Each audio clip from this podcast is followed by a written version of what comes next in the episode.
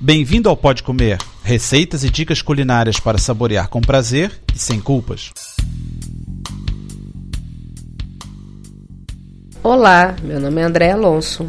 No programa número 53, volto a falar de sobremesas. A primeira receita é de torta de maçã facílima, a segunda de maçãs em vinho do Porto, a terceira de rocambole de pão de ló, que é uma torta, e a quarta de arroz doce. Vamos começar com a torta de maçã facílima. Precisamos de uma massa quebrada, que pode ser pronta ou você pode fazer em casa.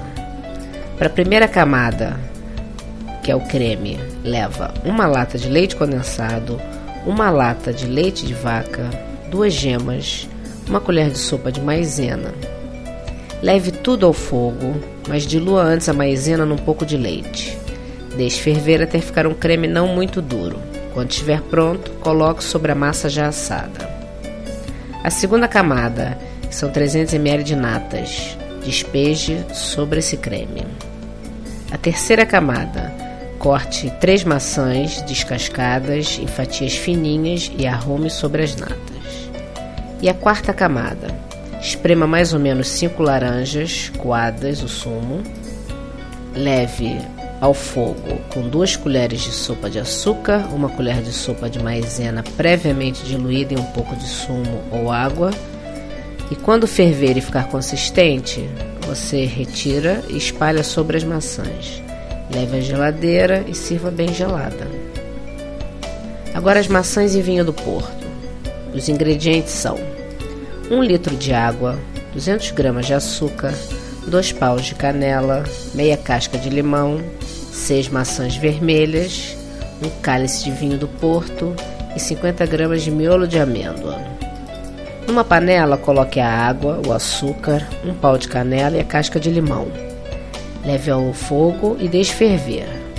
No fim, elimine a casca de limão e o pau de canela. Entretanto, descasque as maçãs, corte-as ao meio e retire o caroço. Introduza-as na calda e coze em lume brando. Depois de cozidas, retire do lume e regue com vinho e deixe esfriar. Disponha as maçãs no prato de servir, regue-as com molho e polvilhe com miolo de amêndoa. Leve o doce à mesa decorado com pau de canela. Agora essa receita de rocambole, de pão de ló e leite condensado, que é uma torta, é muito gostosa. Precisamos de 6 ovos, 6 colheres de sopa de açúcar, 5 colheres de sopa de farinha de trigo, uma lata de leite condensado, que eu sugiro que você cozinhe antes em água, mais ou menos uns 40 minutos, para ele ficar mais, mais consistente. Uma colher de sopa de margarina. Forma de fazer: bata as claras em neve. Coloque o açúcar e bata mais. Coloque as gemas e continue batendo. Ponha farinha e mexa.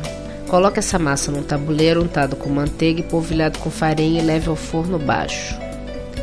Desenforme com cuidado num pano com açúcar. Coloque o recheio de leite condensado e enrole. Fica ótimo. Agora arroz doce. Mais ou menos um litro de leite fervido. Arroz específico para doce. Mais ou menos 200 gramas e 200 gramas de açúcar. Se quiser, coloque três gemas, é opcional, para ele ficar amarelinho. Uma colher de sopa de manteiga, sal, canela e raspa de limão. Coloque o arroz no fogo, numa panela com 400 ml de água e uma pitada de sal.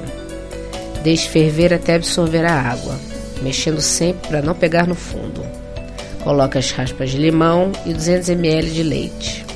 Quando começar a secar, vai colocando mais leite e assim sucessivamente até o arroz estar meio cozido.